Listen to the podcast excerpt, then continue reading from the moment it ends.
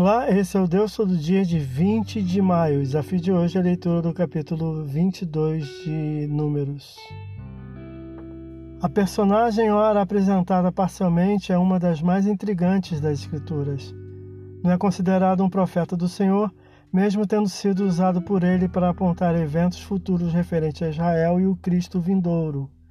Deixou-se, todavia, levar pela avareza e desejo de ganho Tendo Israel vencido impossíveis batalhas, como a contra os amorreus, possuindo as terras dos inimigos, acampando em seus territórios, alcançou Jericó, versículos 1 e 2. O que fez o rei Moabita e seu povo temer, versículo 3.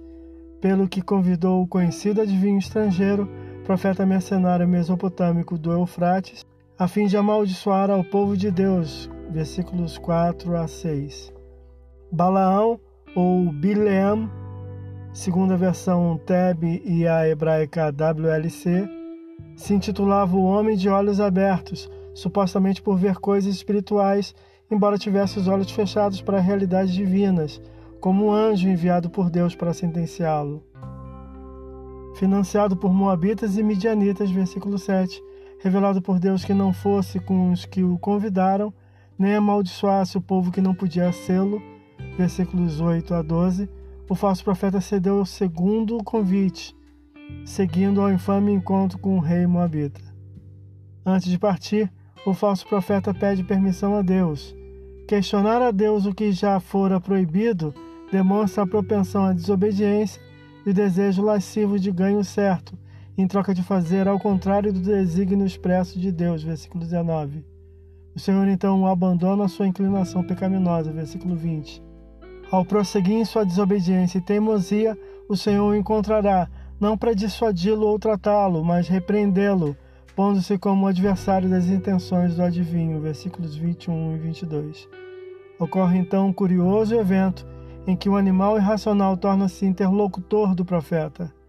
Não ouvindo o sábio Deus, haverá de ouvir uma estúpida jumenta que o alerta do perigo a que corre, podendo ter sido morto por já três vezes. Versículo 33.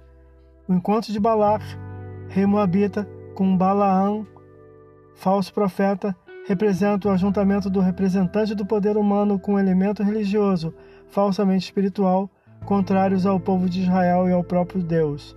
O rei leva o falso profeta a vislumbrar o povo de Deus do alto de um monte, com um fito de amaldiçoá-lo como um todo, versículos 36 a 41, o que veremos no próximo capítulo. Esse é o Deus todo dia Boa leitura que você possa ouvir Deus falar através da sua palavra. Agora segue a mensagem de pensamento do dia do pastor Heber Jamil. Até a próxima.